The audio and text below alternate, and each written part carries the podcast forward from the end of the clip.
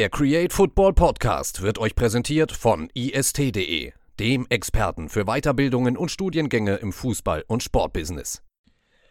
Hallo und herzlich willkommen zu einem neuen Podcast von Create Football. Ja, lang, lang ist es her, äh, dass wir das letzte Mal gesprochen haben, da ja über die kleineren Ligen in Europa, äh, unter anderem ja Holland, Belgien, ähm, auch Portugal und die Türkei kurz thematisiert.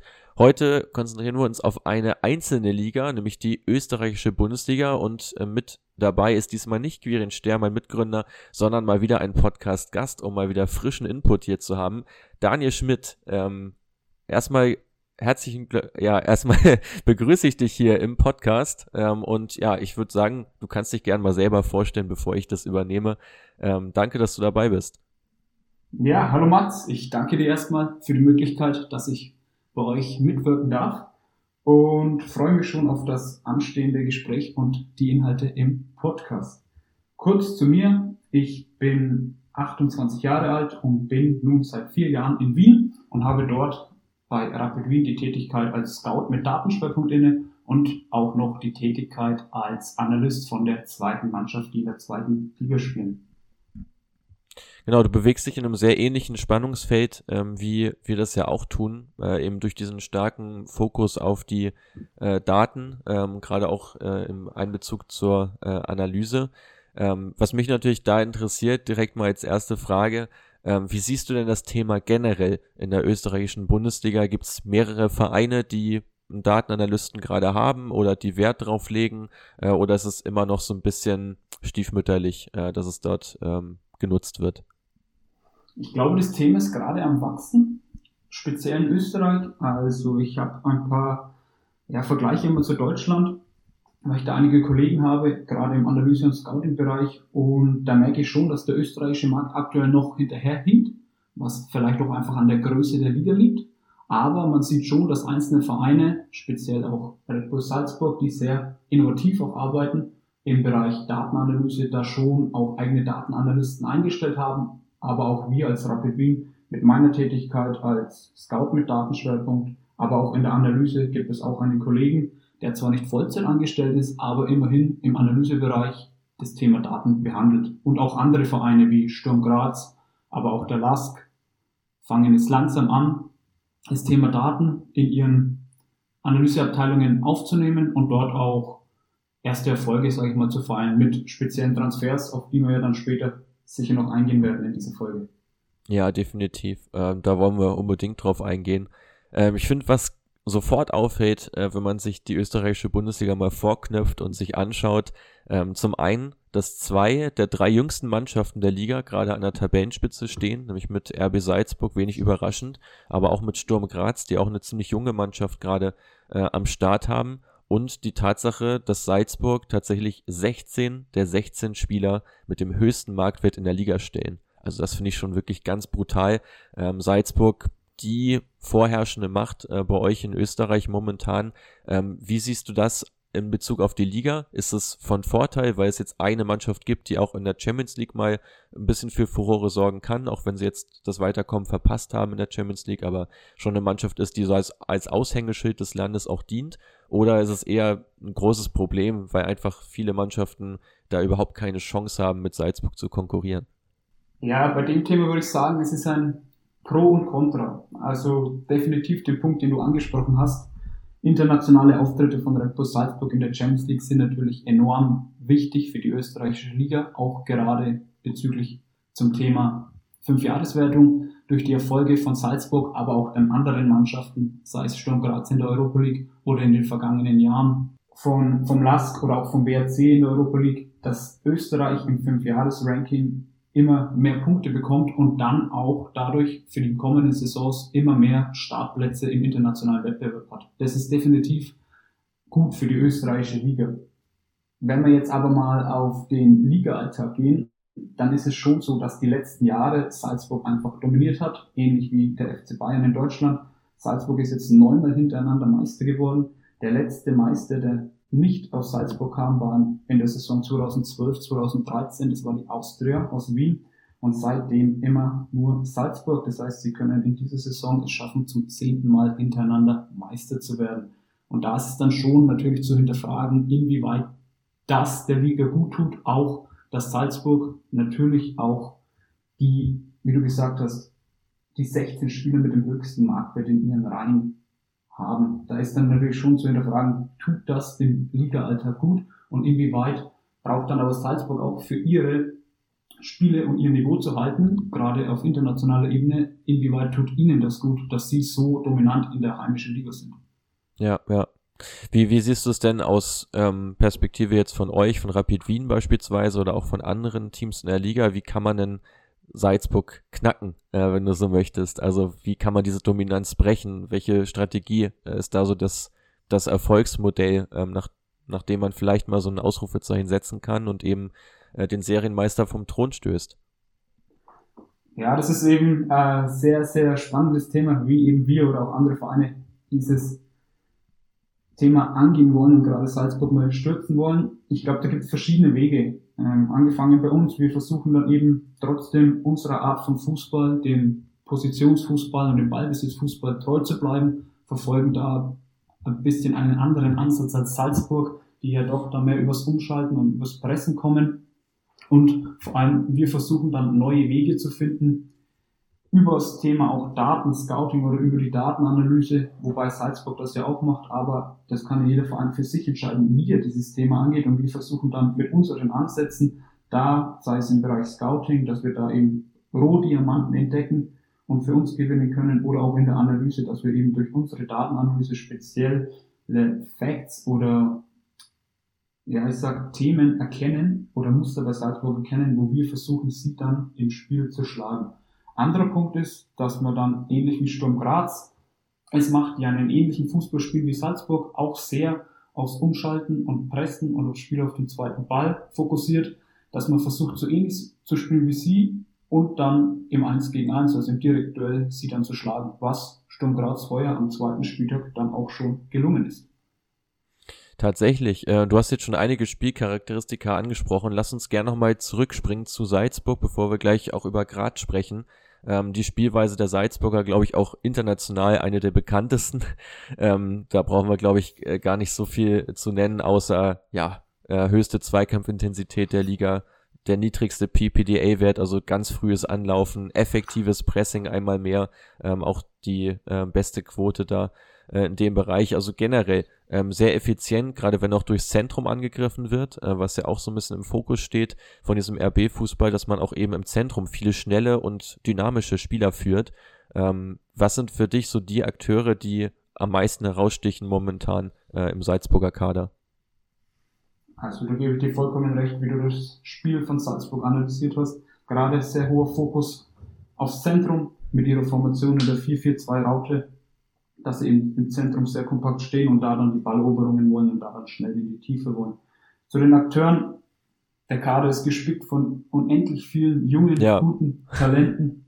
Also da können wir beinahe den ganzen Kader aufzählen, was für mich jetzt aktuell so die paar Spieler sind, die wirklich herausstechen, ist zum einen aktuell Junior Adamu, Mhm. Der in einer bestechenden Form ist. Der 21er Österreicher mit nigerianischen Wurzeln hat sogar auch schon einen Einsatz im A-Nationalteam, ist aus der Red Bull Akademie und dann über Liefering, über eine Laie von St. Gallen dann schlussendlich bei Salzburg im Profikader gelandet und spielt heuer eine echt gute Saison, hat sechs Tore in elf Ligaspielen geschossen und auch in der Champions League sogar schon getroffen. Und da die Stärken auf jeden Fall Kopfballspiel, eins gegen eins gegen Torwart, Bälle abfangen und die Abschlussqualitäten gerade in der Box. Was bei Adamu auffällt, was etwas ungewöhnlich ist für einen Salzburg-Spieler, dass er noch Verbesserungspotenzial im Tiefgang hat. Das heißt, er sucht nicht so die Tiefe wie seine Stürmerkollegen oder andere mhm. Mitspielern, aber das macht ihn auch irgendwie aus, das zeichnet ihn noch in einer gewissen Art und Weise aus. Sehr spannend. Wie siehst du ihn im Vergleich zu Noah Okafor im Sturm? Grundsätzlich unterschiedliche, ich sag mal, Charaktere, weil Okafor wäre der nächste Spieler, auf den ich gekommen wäre. Ähm, das dachte ich mir. Okafor, ja, Okafor dann doch auch ähm, mehr in Sachen Assists unterwegs und ja. Chancenkreation und da auch unglaubliche Werte aus Dartsicht, dass er 2,67 Chancen pro Spiel kreiert, was der Bestwert in der österreichischen Liga ist. Und er hat beinahe acht Dribblings und zwei Kämpfe pro 90 Minuten, was in der österreichischen Liga den zweiten Platz bedeutet in dieser Kategorie. Also der Noah Okafor eher der assistierende Stürmer und Junior Adamo dann eher der Vollstrecker, würde ich sagen. Sieht man ja auch ähm, in dieser Kategorie der Schnittstellenpässe, äh, die ja Okafor da auch auf 90 Minuten gerechnet anführt, ähm, also immer wieder auch diese ja, ähm, Steckpässe anvisiert. Äh, Im Sturm gibt es noch einen weiteren äh, Spieler, der jetzt nach der Saison nach Leipzig wechseln wird, nämlich Benjamin Cesco, ähm, der momentan noch ziemlich verschwenderisch unterwegs ist, also gerade mit seiner Chancenverwertung ziemlich schwach äh, im Liga-Vergleich auch abschneidet, obwohl er recht viele Chancen auch immer wieder hat. Ähm, bei ihm finde ich super spannend, diese Kombination, die ich äh, zuletzt eigentlich bei Darwin Nunez ähm, sehr stark beobachtet habe, dass er in der Luft sehr effektiv ist, aber trotzdem auch häufig ins Dribbling geht.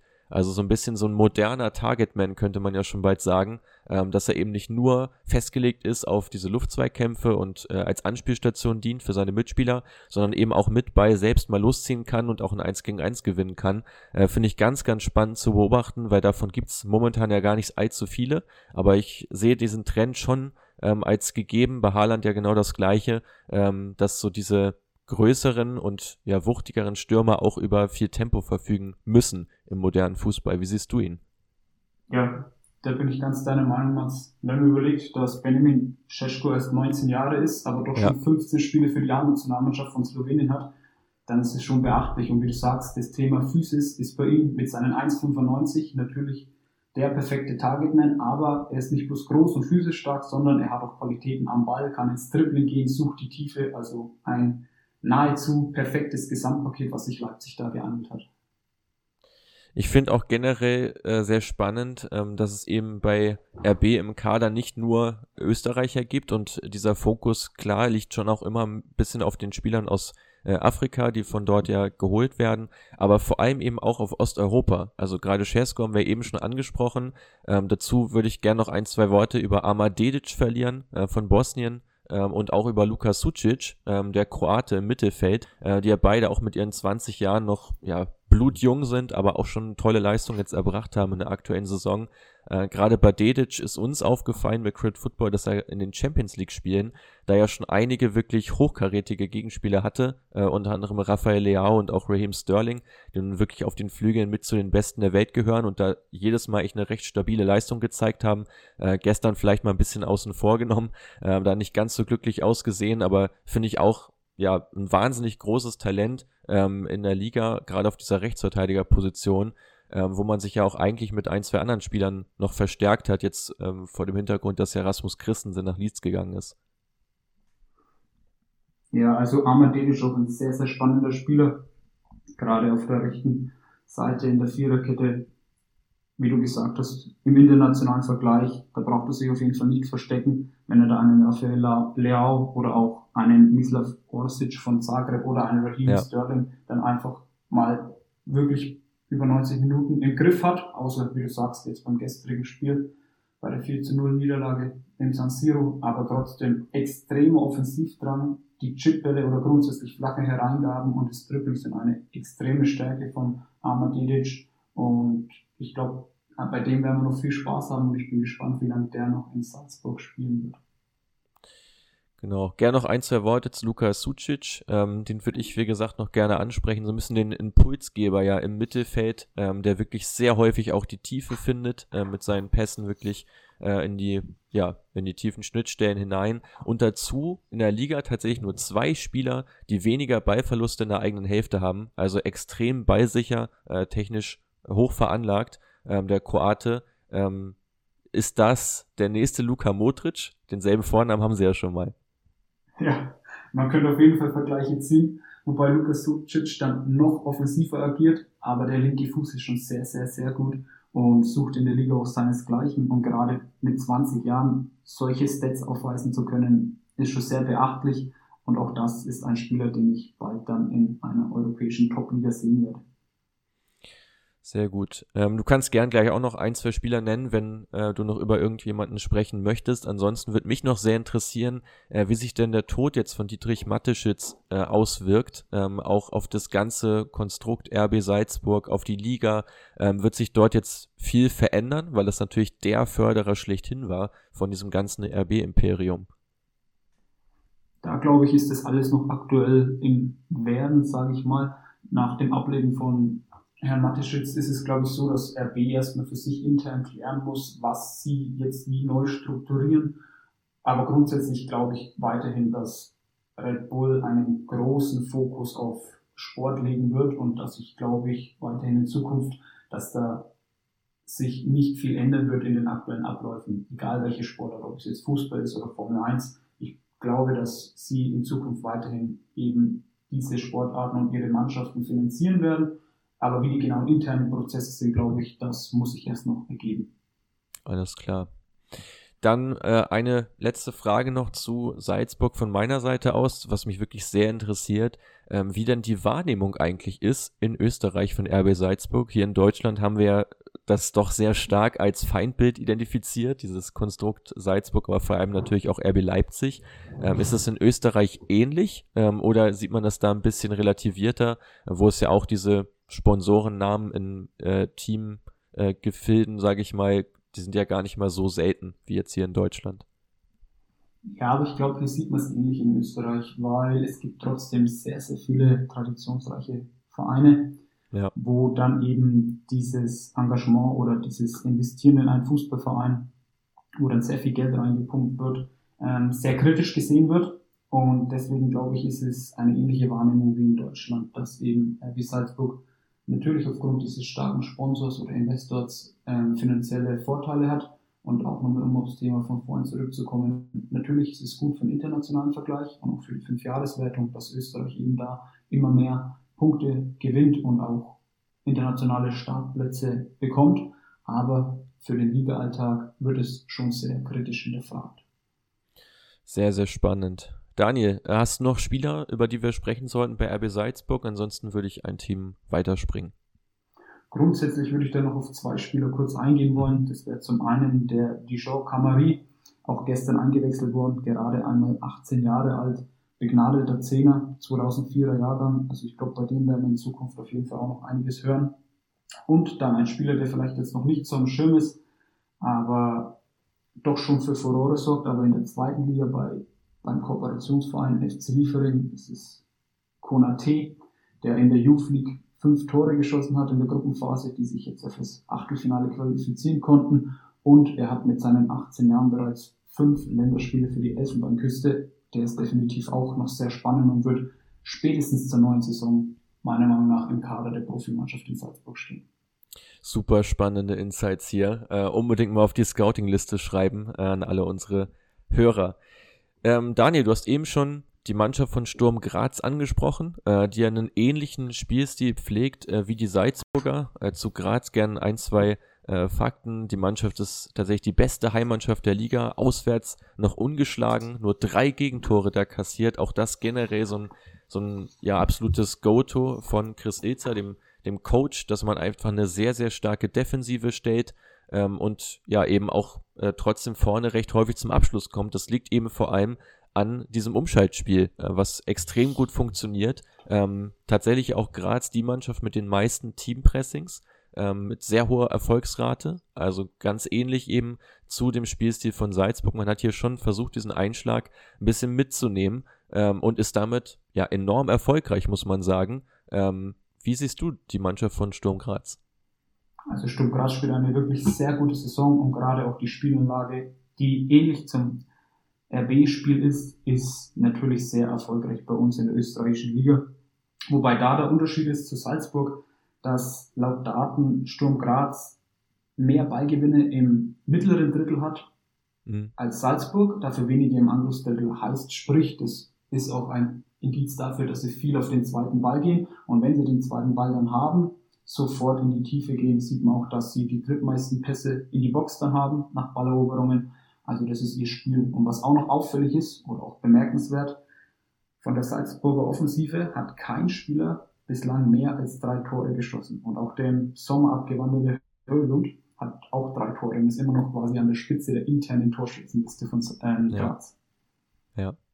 Ja, gerade diese, diese Abschlussspieler-Thematik ist ja schon keine leichte. Rasmus Heulen, der wirklich überragend gewesen, dann jetzt zu Atalanta Bergamo gewechselt. Man hat es ja probiert, mit Willem Böving äh, und ähm, Emanuel Mega so ein bisschen aufzufangen und eigentlich ja die Qualitäten von Heulund einmal durch seine Körpergröße ähm, bei Emega und auch durch seine Wendigkeit, durch seine Tiefenläufe mit Böving hat man es eigentlich versucht, ja mit zwei Spielern äh, aufzufangen. Ähm, wie siehst du da die die Thematik im Sturm. Jakob Janscher ja auch noch ähm, mit im Kader. Ja, also ich glaube, sie haben auf jeden Fall mit Jakob Janscher einen sehr, sehr erfahrenen Spieler in ihren Reihen und dann die perfekte Mischung mit den zwei Spielern, die du angesprochen hast, Emega und auch Böving. Der eine ist sehr wendig und schnell, nämlich Böving und dann Emega als klassischer Stoßstürmer, der eben auch erst 19 Jahre alt ist und da versuchen sie eben aktuell den Abgang von Holland aufzufangen was auch ganz gut funktioniert und der Vorteil ist ja trotzdem, wie ich schon angesprochen habe, dass sie sich das Tore-Schießen auf mehrere Schultern aufteilen. Ganz genau. Tore schießen ist das eine, Tore verhindern das andere. Ähm, woran machst du die starke Defensivleistung fest? Ähm, vor allem am Innenverteidiger-Duo? Definitiv. Also, da, wenn ich mal David Affengruber ansprechen darf, der ja. auch aus der RB-Schule kommt und dann über Liefering zu Sturm Graz gekommen ist, spielt jetzt die zweite Saison bei Graz und er gewinnt 70 Prozent seiner Kopfballduelle, ja. was Liga intern der Topwert ist. Also wenn man so einen jungen Innenverteidiger hat mit so einer, sage ich mal, Lufthoheit, dann ist das natürlich schon eine Waffe defensiv. Definitiv. Dazu kommen noch Gregory Wüttrich äh, und Alexander Borkovic, äh, den Linksfuß, den man ja von Hoffenheim 2 ausgeliehen hat äh, die ja mhm. auch beide im Bodenzweikampf wirklich überragen. Ähm, also da wirklich ja ganz starke Quoten am Boden sowohl als auch in der Luft. Äh, du hast es bei Affengruber ja schon angesprochen. Ähm, sehr, sehr spannend. Ähm, ich finde auch Daniel, David Schneck ähm, ziemlich interessant, ähm, den man ja aus Venedig wieder zurück in die Liga geholt hat. Ähm, kurz Intermezzo dort gehabt, der Österreicher, der wirklich ja über ein sehr starkes Flankenspiel verfügt, äh, auch die zweitmeisten Flanken in der Liga ähm, schlägt äh, und darüber hinaus ja auch als Balleroberer immer wieder in den Vordergrund tritt, gerade auch in der gegnerischen Hälfte. Äh, Finde ich da auch sehr spannend. Ist auch erst 24, ähm, hat da ja auch noch ein bisschen Potenzial, sich weiterzuentwickeln und ich finde, man sieht halt auch gerade bei Graz, dass man gerade im Flankenspiel sehr linkslastig agiert ähm, und dort eigentlich, wenn man ähm, dort wirklich eine hohe Reingabe in die Mitte schlägt, äh, dann macht man es häufig über die Schneckseite. Genau, also dass da eben gerade aufgrund ihrer Formation eben, dass die Außenverteidiger auch sich sehr ins Offensivspiel mit einschalten und gerade die linke Seite über Schneck und dann versuchen sie über Flanken ihre Stürmer in der Box zu treffen. Wie siehst du generell dieses System, dieses ja häufige 4-3-1-2 äh, von Chris Ilzer, was man jetzt auch international immer wieder häufiger sieht, finde ich. Also nachdem es ja nach so ein paar Jahre lang war sowas ja komplett ausgestorben, dass man eigentlich nur Zentrumspieler auf dem Spielfeld hatte und keine klassischen Flügelspieler. Ähm, wie siehst du da die Entwicklung? Äh, weil es gerade jetzt in Österreich, man sieht es ja bei Salzburg mit einem recht ähnlichen System, ja ziemlich gut funktioniert. Ja, ich glaube, das hat auf jeden Fall auch seine Stärken und auch Schwächen. Ähm, in Österreich orientiert sich sehr viel an Salzburg und eben dann auch an dem 4-3-1-2, was natürlich da der Vorteil ist, dass du ein extrem kompaktes Zentrum hast und perfekt für zweite Bälle gerüstet bist und sofort dann nach Ballgewinn in die Tiefe umschalten kannst. Also sehr, sehr kompaktes Zentrum. Du brauchst aber auch auf den Außenverteidigerpositionen, weil du ja ohne wirkliche Flügel agierst, ja. Ja, richtige Maschinen, die die Linie rauf und runter rennen und halt sich offensiv wie aber auch defensiv einschalten, weil du hast eigentlich nur einen einfach besetzten Flügel, um im Fachjargon zu bleiben. Und das heißt, wenn der Gegner dort mit zwei kommt, brauchst du A, sehr, sehr defensiv starke Außenverteidiger, aber auch B, ähm, die beiden äußeren Mittelfeldspieler, die sogenannten Achter, müssen natürlich auch körperlich sehr, sehr gut sein, um eben dann am Flügel ihren Außenverteidiger zu unterstützen. Ja, ja, ja, definitiv. Also, Graz, ähm, sehr spannend, international auch noch mit Chancen weiterzukommen. Wir nehmen jetzt hier an einem Donnerstag auf, äh, wo die Entscheidung da fallen wird, äh, wie es dann eben für den Sturm weitergeht in Europa. Ähm, für den Sportdirektor Andreas Schicker und auch für den Coach Chris Ilzer steht auf jeden Fall eine ganze Menge Arbeit an. 16 Verträge laufen da im Sommer aus. Ähm, also da wird äh, auf jeden Fall im Kader wieder ein bisschen Bewegung sein und man wird sich, glaube ich, ein bisschen strecken müssen, um die Leistungsträger dort auch äh, zu halten und eben nicht allzu viele ablösefreie Abgänge hinnehmen zu müssen. Ähm, fällt dir noch was zu Graz ein? Ansonsten würde ich sagen, wieder ein Team weiter, sodass wir noch ein paar mehr Teams thematisieren können. Ja, da wollte ich auch noch mal kurz auf das Verhältnis von Christian Ilse und Andreas Schicker als ja, Geschäftsführer Sport sehr eingehen. Gern. Die beiden sind, glaube ich, sehr, sehr eng und es wird ihnen ein, eine sehr, sehr enge Bindung nachgesagt, dass die eben sehr gut miteinander können und ich glaube, diese Beziehung, dieses enge Arbeitsverhältnis merkt man einfach auch am Erfolg von Sturm Graz, dass sie sich wirklich sehr gut absprechen und dass da immer wieder sehr gute Transfers dabei rauskommen. Der Sportdirektor oder Geschäftsführer Sport weiß genau, was der Trainer will. Und ich glaube, das sieht man einfach an den vergangenen Transfers, dass es gut geklappt hat, die Absprache. Und ich bin mir auch sicher, dass sie der Zukunft von den 16 auslaufenden Verträgen den einen oder anderen dann doch nochmal für Sturm Graz gewinnen können. Es wäre ihnen auf jeden Fall sehr zu gönnen. Ähm, tolle Arbeit, die dort gerade geliefert wird und äh, du sprichst die beiden an, ja auch beide noch relativ jung, gerade auch Schicker mit seinen 36 Jahren als Sportdirektor ja auch ähm, ein sehr junger äh, seiner Zunft. Ähm, lass uns über deinen Club reden, über Rapid Wien, äh, den Rekordmeister aus Österreich. Ähm, bisschen die gemeine Frage, wie lange noch? Ja, ich hoffe doch schon noch etwas lange, dass wir uns jetzt in Zukunft wieder, ähm, etwas länger natürlich, dass wir uns in Zukunft jetzt mal wieder stabilisieren können.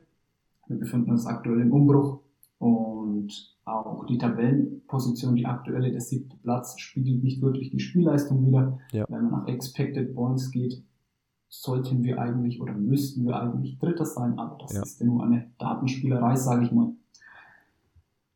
Ich finde bei euch sehr interessant, ähm, was ich mir rausgeschrieben habe, erstmal, dass ihr relativ viel Beibesitz ja habt, ähm, den zweithöchsten Anteil eben nach, nach Salzburg und tatsächlich auch die meisten Abschlüsse per Kopf äh, aber trotzdem nur zwei Kopfballtore erzielt habt. Also ich glaube, das ist auch so mit ein Punkt, dass da die Verwertung auch nicht besonders äh, stimmt. Schussgenauigkeit dafür sehr gut, bei Flanken eine sehr ausgewogene Verteilung, also recht schwer ausrechenbar, ähm, gelangt auch ziemlich häufig rein in die Box ähm, und ähm, was ich mir hier notiert habe, dass ihr auch ja generell sehr viele Chancen euch herausspielt, aber eben die Verwertung generell nicht stimmt. Ähm, 21 Prozent, da die Verwertung äh, nur der SV Ried mit einer noch schwächeren ähm, Chancenverwertung. Siehst du da auch so die Hauptprobleme, gerade so die Abschlüsse nach Flanken, nach, ähm, nach Kopfbällen, dass die eigentlich mehr Tore bringen müssten? Ja, also da hast du eigentlich unsere aktuelle Situation ganz gut zusammengefasst und gerade auch ähm, eben das Thema angesprochen, was uns aktuell beschäftigt, das Thema ja, Chancenauswertung oder auch ja einfach die Flanken verwerten. Wenn wir überlegen, dass, wie du angesprochen hast, wir haben, glaube ich, die meisten Gegner mit Flanken überspielt und auch die meisten Diagonalbälle eben geschlagen und können einfach dann in der Box nichts daraus machen. Und ja. man muss auch bedenken, dass natürlich auch das Thema Spielglück nicht immer auf unserer Seite stand in der Vergangenheit. Darauf will ich mich aber natürlich nicht ausreden, aber es ist auch ein Thema, was dann eben auch die ähm, Expected Goals zeigt, dass wir eigentlich sieben Tore aktuell weniger am Konto haben, als dass wir ja. hätten müssen. Ja, da ist natürlich dann das Thema Abschlussstärke beziehungsweise Abschlussschwäche in unserem Fall ganz präsent aktuell. Ja, ja. Ähm, dazu gibt's ja noch ein paar Begleiterscheinungen. Äh, morgen ist da ja die Hauptversammlung äh, bei Rapid, äh, wo ja auch die Präsidentschaftswahl ähm, dann ja fällt. Ähm, bis dahin oder generell jetzt die nächsten Wochen ja noch die Interimslösung als Coach äh, dort äh, unterwegs. Kannst du da schon ein bisschen was zu sagen, wie es da weitergeht? Wird es einen neuen Trainer geben? Ähm, wie wird man den Verein äh, ausrichten? Welche Szenarien gibt's da jetzt? Ähm, in welche Richtung sich Rapid in den nächsten Jahren entwickeln wird? Ja, also da grundsätzlich kurz noch zur Info, die Jahreshauptversammlung wird erst am letzten Samstag im November stattfinden, also okay. müssen wir uns mhm. alle noch etwas gedulden. Es okay. wird erst am 26.11. sein und dann wird das neue Präsidium bestimmt und dann kann ich aber tatsächlich aktuell keine Infos geben. Ich kann es nicht sagen, wie es weitergehen wird. Da sind wir alle auch sehr gespannt, gerade die Mitarbeiter und auch Spieler, wie sich der Verein dann aufstellen wird. Ich bin aber der Meinung, dass es definitiv einen frischen Wind geben wird durchs neue Präsidium und hoffe, dass wir gerade in meinem Bereich im Scouting und auch in der Analyse da uns auf jeden Fall auch breiter aufstellen können in Zukunft. Das klingt auf jeden Fall nach einem guten Plan. Ich hoffe, dass auch so umgesetzt wird. Ähm, Wäre auf jeden Fall sehr wünschenswert, in dem Bereich einfach mehr reinzustecken. Man sieht es ja auch im internationalen Bereich bei vielen Clubs und vielen Beispielen, ähm, wie nützlich das sein kann, eben diese Daten immer wieder mit einzubeziehen zur Bewertung von Leistungen oder zur Bewertung von potenziellen Neuzugängen. Ähm, was ziemlich gut funktioniert, sind aus meiner Sicht zwei Spieler bei euch. Ähm, du kannst, aber musst auch nichts dazu sagen, wenn du das nicht möchtest, ähm, damit sie euch nicht weggekauft werden.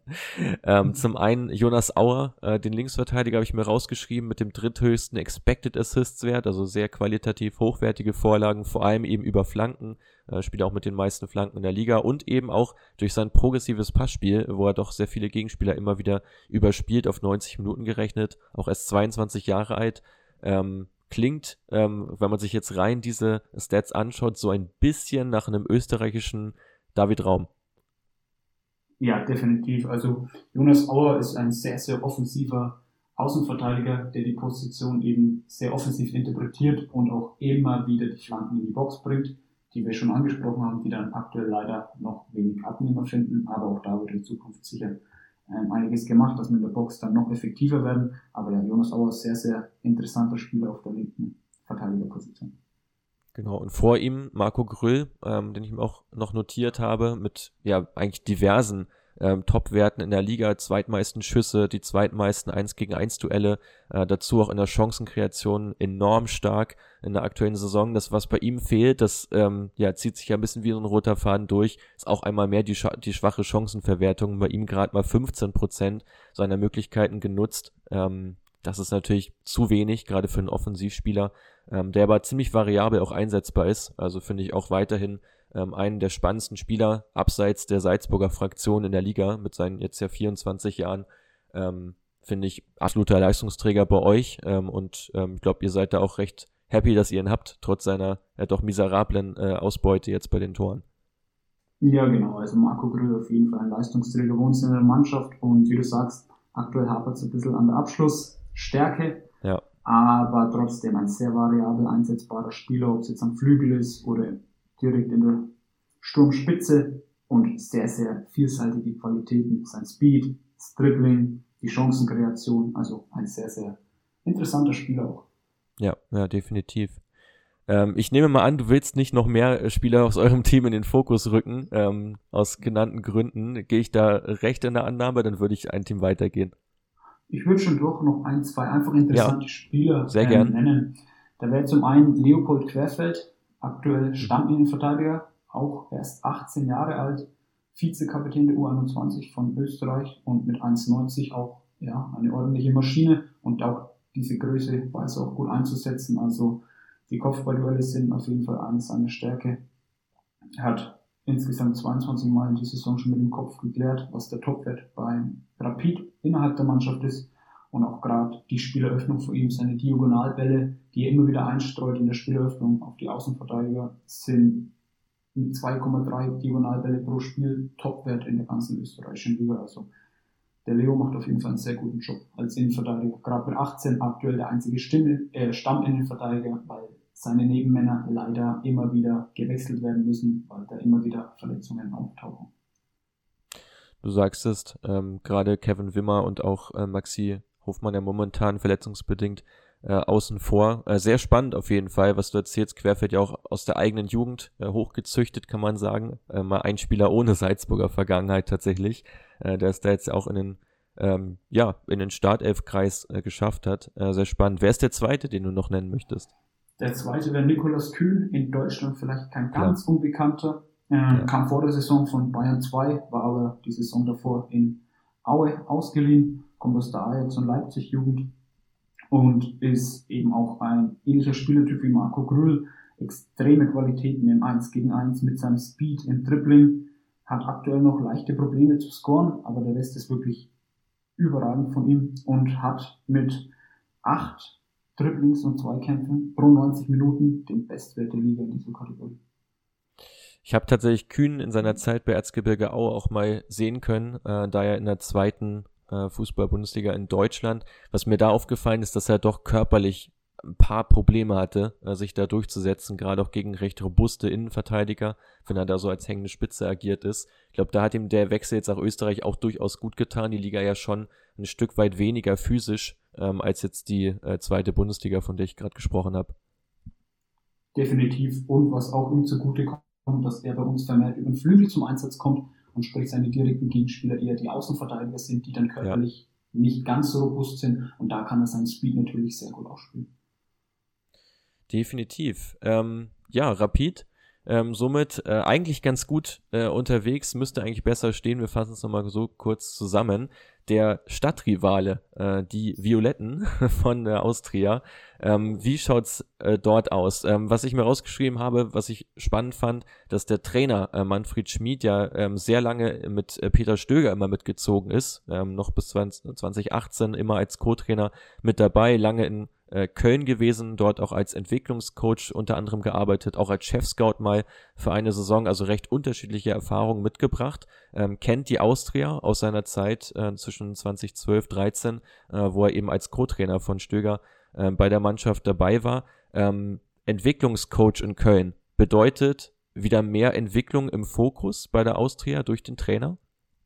Definitiv. Das ist aktuell das große Thema. Entwicklung, junge Spieler, und die Austria macht das gar nicht so schlecht. Das muss ich leider zugeben, selbst als Rapidler. Und wie du schon angesprochen hast, Manfred Schmidt, damals eben der Co-Trainer unter Peter Stöger, wo das letzte Mal eine andere Mannschaft als Salzburg Meister geworden ist in Österreich, nämlich 2012, 2013, wo daraufhin dann eben Peter Stöger und auch Manfred Schmidt nach Deutschland zu Köln und dann weiter nach Dortmund gegangen sind.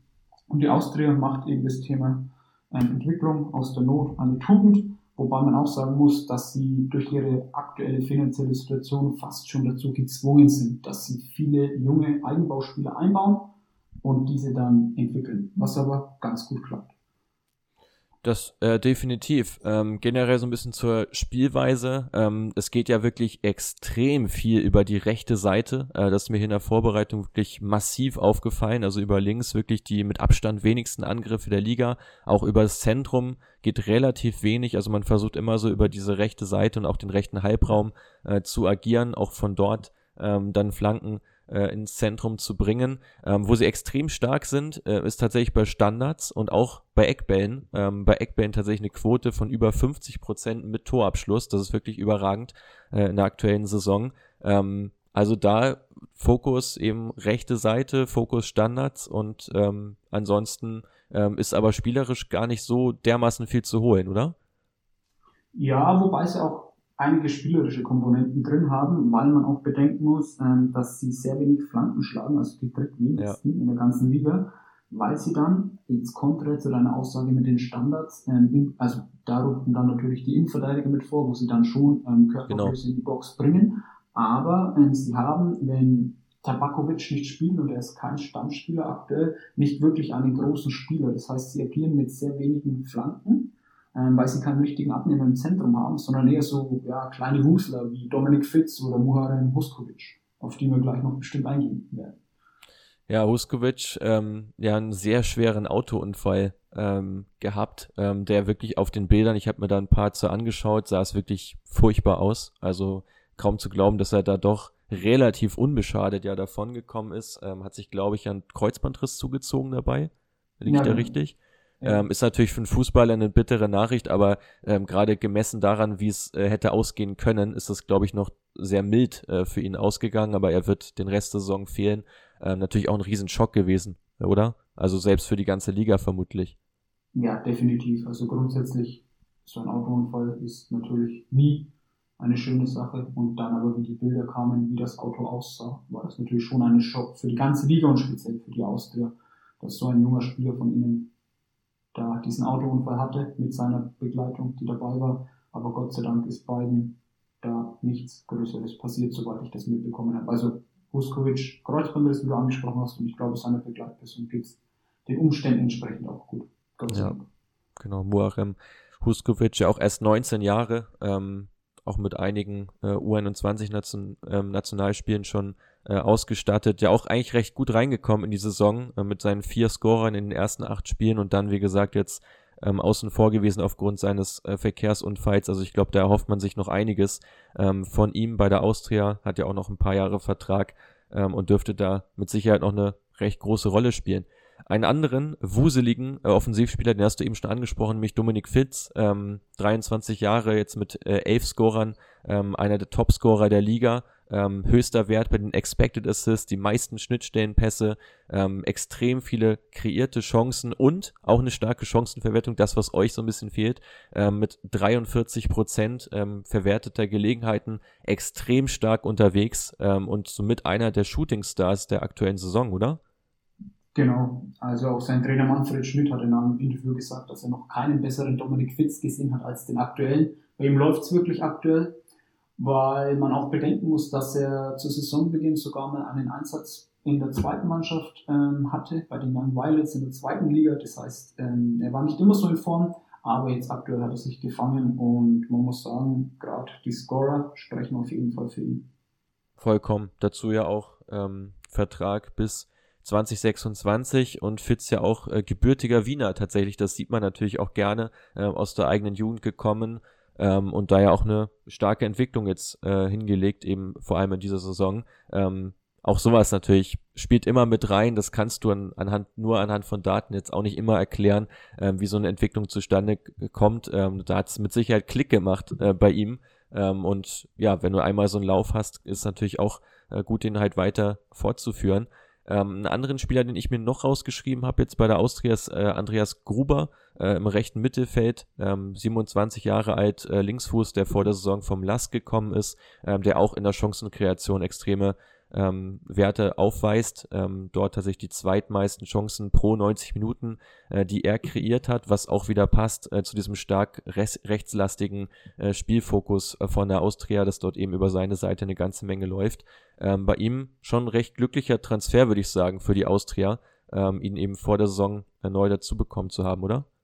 Definitiv. Also gerade der Transfer vom Last zur Austria war schon ein ja, für mich ungewöhnlicher Schritt, aber Andreas Gruber gerade mit seinem linken Fuß dann auf der rechten Seite eben eine Bereicherung fürs Austria-Spiel und definitiv auch ein wichtiger Spieler bei Ihnen in der Mannschaft.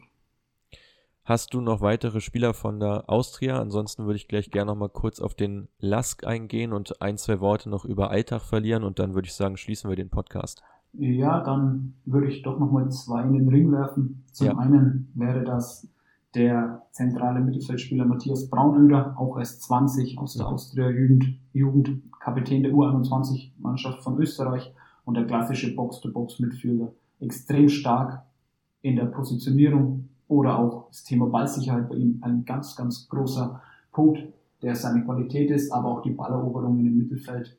Also wirklich, den sollte man auch mal auf seine Liste schreiben. Matthias Braunöder und dann der andere, gerade in Bezug auf Deutschland, der aktuelle Torwart von den Violetten, Christian Früchtel, der dem einen oder anderen ja noch bekannt sein dürfte. Aus seiner Zeit äh, bei den Bayern, wo er ja häufig ähm, so die Nummer 3 gegeben hat, hatte er so ein bisschen so einen unglücklichen Wechsel, als er ja in der vorletzten Saison meines Wissens nach nach Nürnberg verliehen war, wo er aber an Christian Martenia nicht vorbeigekommen ist. Insofern da auch eigentlich ein verlorenes Jahr als die Nummer 2. Ähm, jetzt bei der Austria, glaube ich, einen besseren Schritt gegangen. Eine halbe Million hat er äh, gekostet äh, und ja, jetzt auch unangefochtener äh, Stammspieler, glaube ich, ganz wichtig äh, für einen jungen Keeper, äh, der er ja ist, äh, mit jetzt aber auch schon 22 Jahren Spielpraxis, Spielpraxis, Spielpraxis muss da im Vordergrund stehen und ähm, freut mich auf jeden Fall auch, dass er da eine Station gefunden hat äh, und ja auch ähm, Philipp Penz äh, beerbt, äh, der in der Vorsaison eine starke Runde gespielt hat, dann ja ablösefrei gegangen ist. Ähm, da hat man es, glaube ich, sehr gut kompensiert und eben sich einen sehr jungen Torwart zu holen. Auf jeden Fall keine so äh, dumme Variante von der Austria. Definitiv, weil auch, glaube ich, Christian Früchtel den österreichischen Markt oder die österreichische Liga wahrscheinlich auch als Sprungbrett sieht, aber ja. solange er bei der Austria spielt, definitiv eine Bereicherung und eine Verstärkung im Tor. Win-Win-Situation für beide Seiten, ähm, definitiv. Äh, lass uns noch kurz über den Lask sprechen. Ähm, hier habe ich gar nicht äh, allzu viel, ähm, was ich mir notiert habe, was ich spannend finde, dass sie tatsächlich die meisten Pässe pro Beibesitzminute spielen, also hier auch einen höheren Wert als Salzburg erreichen. Also wenn man Beibesitz hat, dann eben schnelle, ähm, kurze äh, Kombinationen, äh, die man spielt. Das Spiel generell sehr linkslastig. Ähm, also die meisten Angriffe auch in der Liga über diese linke Seite, spielen relativ selten durchs Zentrum, viel über die Flügel und, und das legt hier ganz, ganz stark auch zu Buche, die beste Chancenverwertung der Liga mit 31 Prozent, was eben vor allem an einem Spieler liegt, der momentan ausgeliehen ist von Hajduk Split und ich denke mal, den hast du mit Sicherheit auch auf deiner Liste. Definitiv. Du sprichst von Marin Lubicic, 20-jähriger Kroate. Ganz genau ähm, mit schon zehn Treffern ähm, unterwegs, äh, hervorragende Quote mit 47 Prozent seiner Chancen, die er ähm, ver verwertet hat. Also wirklich ein astronomisch hoher Wert. Ähm, das äh, geht so ein bisschen in Richtung Haaland, äh, kann man schon bald sagen. Ähm, ja, sehr hohe Schussgenauigkeit, die er auch mitbringt, äh, der junge Kroate. Ähm, und ich finde auch hier ein sehr kluger und smarter Transfer äh, ihn dort äh, dazu zu holen, aber natürlich ein bisschen bitter, weil eben nur äh, ausgeliehen und eben äh, kein Eigengewächs oder eben kein fest verpflichteter Spieler. Soweit ich aber weiß, hat Last die Kaufoption für ihn, also definitiv dann noch eine Option im Sommer, ihn fix zu verpflichten. Mhm. Weißt du, in welcher Höhe die liegt? Das kann ich nicht genau sagen und ich glaube zwischen zwei und drei Millionen, aber da bin ich überfragt, genaue Zahlen zu nennen. Ja, ja. Das habe ich in der Recherche nämlich auch nicht ganz herausfinden können, äh, wie es da auch schon, also Kaufoptionen, ja, Kaufoptionen haben sie auf jeden Fall. Ähm, denke, das wird auch dann No-Brainer sein, gerade wenn es in einem Bereich liegt, den du gerade genannt hast, ähm, für den Lask ihn zu halten. Ähm, aber auch noch spannend, sein Teamkollege Kaito Nakamura äh, über den linken Flügel mit elf Scorern unterwegs, auch die meisten Schüsse abgegeben in der aktuellen Saison. Ähm, auch er stark in dieser Chancenkreation über seinen über seine linke Außenbahn und ich habe es ja schon gesagt, ähm, sehr linkslastig generell das Spiel vom Lask, was eben vor allem am Japaner liegt. Definitiv. Also Kaito Nakamura, einer der Shootingstars diese Saison. Und wenn man seine Vergangenheit anschaut, dass er quasi über die zweite Mannschaft vom Lask ähm, zu den Profis hochgekommen ist und dann, ich glaube, gerade mit 50.000 Euro an Transfer Ablöse gekostet hat und jetzt sein Marktwert bei 3,5 Millionen Euro liegt, ist es natürlich ein überragender Transfer. Und so wie er aktuell spielt und drauf ist, ja, wird es auch nicht mehr lang dauern, bis da eine größere Liga winkt und auch anklopft. Wirklich überragend gemacht. Du sagst, es 50.000 Euro gekostet, Marktwert aktuell von dreieinhalb Millionen. Ähm, das sieht nach einer sehr guten Transferbilanz aus. Ähm, Nakamura, der sich ja schon mehrere Male jetzt in Europa versucht hat, äh, war mal für eine Saison an Twente Enskede nach Holland verliehen, dann einmal nach Belgien zu St. Trüden äh, und dann eben jetzt ähm, nach Österreich, äh, erst zu den Juniors äh, vom Lask und jetzt eben dann fest verpflichtet worden. Ähm, hat er jetzt auch glaube ich, ganz gut immer so rangeschnuppert äh, mit ein paar äh, Erfahrungen, die er auch da gesammelt hat in Europa, um eben jetzt durchzustarten. Auf jeden Fall ähm, ein sehr smarter Deal für den Lask. Ähm, hast du noch einen weiteren Spieler? Ansonsten würde ich gerne noch ein, zwei Worte über Alltag verlieren und äh, dann eben mit dir ähm, ein kleines Resümee ziehen über die Folge und dann auch ähm, den Laden hier dicht machen. Dann würde ich vorschlagen, gehen wir mal weiter zu Alltag. Sehr gern. Ähm, die verfolgen ja tatsächlich einen sehr spielerischen Ansatz unter dem deutschen Coach äh, Miroslav Klose, der natürlich auch extrem bekannt ist. Ähm, Finde ich total spannend. Ähm, die haben nämlich mehrere wirklich Top-Werte, ähm, spielen die fünftmeisten Pässe. Ähm, kein Team baut das Spiel häufiger von hinten heraus äh, auf, werden da, alle natürlich, da allerdings natürlich sehr oft früh gepresst, haben eine sehr junge Mannschaft, ähm, die aber trotzdem äh, sehr häufig auch ins 1 gegen 1 äh, geht. Auch das von Klose wirklich so gefordert. Also ein sehr spielerischer Ansatz kann man sagen. Also wie gesagt, Pässe und auch Dribblings hier vorhanden. Auch eine recht hohe Zweikampfintensität, sehr viele progressive Läufe. Das große Problem im Alltag äh, ist tatsächlich die Tiefe, die sie ja wirklich fast gar nicht finden. Haben die wenigsten ähm, Deep Completions, wie es in der Datensprache heißt, also die wenigsten Pässe in die Tiefe, die auch angekommen sind ähm, der Liga, also liegen hier weit, weit unterm Ligaschnitt, ähm, folglich auch die zweitwenigsten Chancen, äh, die sich erspielt haben äh, und generell die Balleroberung in der gegnerischen Hälfte auch ein Problem. Also man hat eigentlich vor allem in dieser finalen Chancenkreation große Probleme. Bis dahin schaut es aber ziemlich vielversprechend aus. Ja, definitiv. Also Miroslav Klose geprägt von seiner Trainingstätigkeit bei den Bayern Stichwort Positionsspiel, also Alltag ungewöhnlich, weil Alltag grundsätzlich in der Vergangenheit immer als Abstiegskandidat galt, ja. noch weiterhin gilt, aber jetzt durch Miroslav Klose eben das Ballbesitzspiel mit reingebracht. Da gerade am Anfang vermehrt extrem oft von hinten rausspielen wollen, jetzt die letzten Spiele das leicht angepasst, auch von Vierer auf Dreier bzw. Fünferkette umgestellt, nach einer, wie ich gehört habe, internen Rücksprache mit der Mannschaft wo sie gefragt worden sind, was ihnen lieber ist. Und dann ist eben umgestellt worden auf drei bzw. Fünferkette. Aber gerade zu Beginn ähm, sehr, sehr, ähm, sehr, sehr auf Fußball bedacht und jetzt mehr ergebnisorientiert, was man auch darin sieht, dass fünf ihre Tore durch Konter entstanden sind, was ähm, der Topwert in der österreichischen Bundesliga ist. Der Ligaschnitt liegt bei zwei. Also da haben sie auf jeden Fall jetzt ein Mittel gefunden, wo sie zu ihren Toren kommen. Und ja auch wieder äh, viele junge Spieler, die gefördert werden, unter anderem ja Alexis Tibidi, ähm, die Leihgabe vom VfB Stuttgart mit seinen 18 Jahren und Amangwa Forson ähm, mit 19, ähm, der auch von RB Salzburg gerade äh, nach Alltag verliehen ist. Also hier hat man ja schon zwei extrem flinke, dribbelstarke und dynamische äh, offensive Mittelfeldspieler, die dort ja auch mehrere Positionen mal wieder äh, bekleiden können, ähm, die dort auch für ein bisschen Furore sorgen. Ich finde, das ist generell aber auch so ein so ein Ding, was man jetzt häufig sieht, gerade in der Liga, auch die Spieler generell, die ich mir so rausgeschrieben habe von kleineren Teams, ähm, da spielt ja auch dann Lustenau noch eine Rolle und auch äh, Tirol mit äh, Tim Prizka zum Beispiel, ähm, dass dort einfach viele Spieler dabei sind, die gerade ausgeliehen sind ähm, und dort eben eine sehr starke Rolle spielen in Österreich. Also man sieht schon diese Ausbildungsliga oder Sprungbrettliga für einige Spieler da doch recht stark.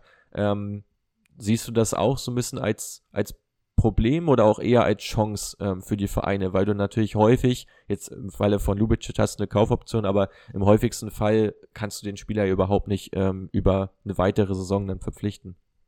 Ich sehe es eher als Chance für die Vereine, weil die ja auch was davon haben. Die haben ja dann ein, eine komplette Saison oder eine halbe Saison, je nachdem wie lange der Spieler dann da ist, ähm, die Qualitäten des Spielers und können sich ähm, seine Stärken zunutze machen. Und es ist eine Win-Win-Situation. Und gerade im Fall von Alexis TBD von Alltag, ich glaube, er kann sich hier trotzdem in einer ersten Liga, in einer ersten Profiliga beweisen und muss nicht bei VfB Stuttgart vielleicht in der zweiten Mannschaft ähm, spielen, sondern hat hier schon mal ein höheres Niveau. Und ich glaube auch gerade das Modell Laie ist auch, oder auch nicht unbedingt Laie, auch wenn man wie Christian Früchtel oder auch in unseren Reihen Nikolaus Kühn, wenn man den Schritt wagt in die österreichische Bundesliga, dass man quasi auch hier die Möglichkeit hat, sich international zu beweisen, weil ja die Austria auch Conference League spielt. Wir haben es dieses Jahr leider nicht geschafft, aber auch grundsätzlich sind wir eigentlich jedes Jahr international vertreten und auch das ist, glaube ich, schon ein Argument, wieso sich manche Spieler vielleicht für den vermeintlichen Schritt in die kleinere Liga entscheiden,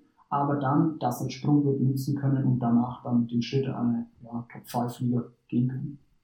Definitiv. Also aus Spielersicht gebe ich dir da natürlich vollkommen recht. Ähm, auch den Fall haben wir auch schon sehr häufig gehabt, ähm, gerade wenn wir für Berateragenturen Analysen erstellen, ähm, dass wir dort eben häufig auch auf diese Teams schauen, die im besten Falle international spielen, aber eben in der kleineren Liga unterwegs sind, einfach weil man dort ähm, sich natürlich noch ein bisschen leichter auch durchsetzen kann, in der Mannschaft etablieren kann und dann eben auch international die ein oder andere Duftmarke mal setzen kann, um sich selbst auch in den Vordergrund zu spielen und auch mal auf einem höheren Niveau ähm, sich beweisen zu können, äh, dort entsprechende Leistungen auch zu zeigen. Äh, TPD ist ja ein super Beispiel auch dafür, wenn du es vergleichst, entweder Regionalliga oder eben österreichische Bundesliga, dann glaube ich, ähm, ist die Entscheidung pro Österreich definitiv mehr als nachvollziehbar.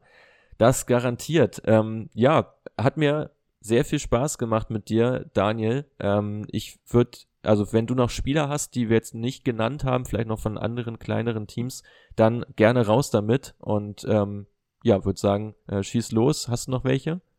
Ja, grundsätzlich würde ich noch einen Spieler damit gerne ja. nennen wollen, der glaube ich einfach am Schirm sein sollte, nicht nur aus Datensicht, sondern einfach auch aufgrund seiner Qualitäten, die man sieht, wenn man ihm einfach zuschaut. Und das ist Brian Teixeira von ja, aus Lustenau.